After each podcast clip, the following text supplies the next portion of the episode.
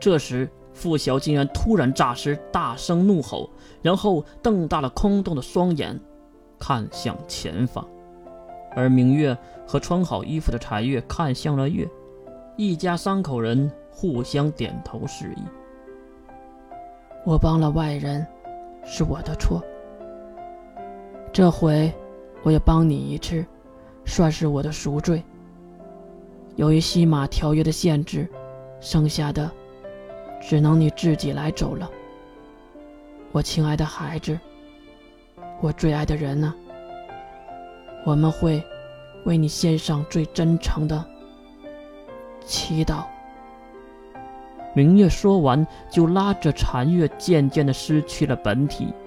就在要完全消失的时候，残月喊了一句：“月，我永远会站在你这一边的，永远。”目送两位，娜娜站起身，和月一同看向咆哮的傅晓。也不知道过了多久，夜幕降临，跪在原地的傅晓已经不再嘶吼，而是一动不动的，犹如死掉一般。娜娜有些担心的捏住了月的手。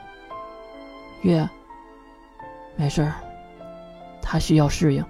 守着傅晓，月和娜娜吃了一些罐头，然后在一旁睡下了。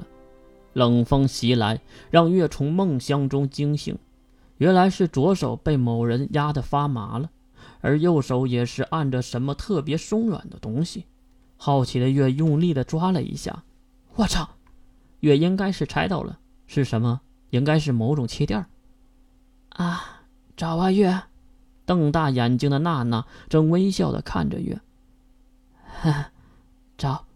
月有些尴尬的松开手，并将手放在身后。怎么样？还是摸别人的好吧？月心里那个尴尬了，只能岔开话题。哎，付晓呢？呃，这儿呢。付晓竟然在月的身后站着呢。而且神色非常的好，哈哈，感觉很不错啊。就算是月也感觉到了付晓的能力波动，这是三维终结的能力，甚至有可能回到准四维的样子。谢谢你啊，月。谢谢就算了，能不能别站那么高？我仰着头好难受。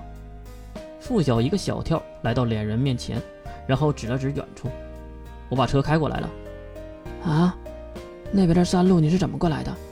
付晓挠了挠头，呃，我把山山脉炸开了。我操，你小子是想试试自己的能力是吧？哎，也是，也是正常现象。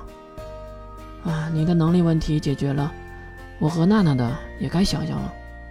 啊？为什么呀？我一个人就可以保护你们了？月踢了一脚拂晓，哎，干嘛呀？你这个蠢货！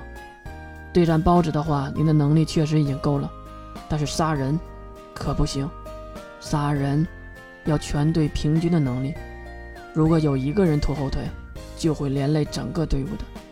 所以，所以，我们得去找两个人来补充我们的队伍。你又想干嘛呀，月？付晓这个家伙是被月弄得害怕了吗？毕竟在后面偷袭了自己，可是为什么付晓醒了以后不提这个事儿呢？走，去半宁岛。哈？带着疑问，付晓开车，月和娜娜还是坐在了后座。不过半宁岛的路途可是非常的遥远，几乎要走小半个中地国，大概开车开了一个多月的时间，付晓的盘缠也快花没了。月。月，啊，干嘛呀？月挺直身体，因为在后座坐着睡着了，所以会腰酸背痛。怎么了，付晓？付晓正回头推着月，而娜娜充当了月的枕头，所以也没有睡。你醒醒，你醒醒，你看看那是什么？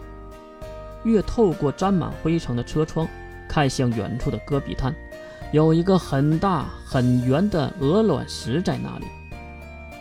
就是一个分化的石头啊，有什么大惊小怪的？真是的，我好困，我要睡觉。哎，月，你别睡啊，你再仔细看看，到底是什么级别的？啊？月马上转头看向娜娜，娜娜对月点点头。是的，是一个包纸。月连忙再次看去，确实，在这一望无际的戈壁滩上，怎么就出现一个鹤立鸡群的巨大鹅卵石呢？娜娜，你怎么看？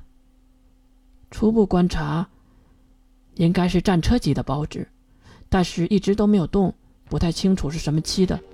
我想，应该最少是成熟期。确实，杀了他，我们一个冬天的温饱都够了。但是如果遇到太强的，就付小一个人，未必能对付得了，还真是两难呢。而付晓却信誓旦旦地看着月月。我定制一个计划如何？就你一个能力者，有什么可定制计划的？呃，月很明白，付晓是想露一手，可是不能在阴沟里翻船呐。这里前不着村后不着店的，万一出点问题，他可赌不起呀。这样好了，我去冲战肉饵，毕竟我的体质有些优势，看情况，如果打不过，我们就跑路。啊，好，好的。付晓的回答非常的快，生怕月会反悔。娜娜看着车，付晓，我们下车。好，下了车，月和付晓也是走向那个巨大的鹅卵石。你待在这儿，我去看看。月给自己打着气，走向了包纸，一步步的接近。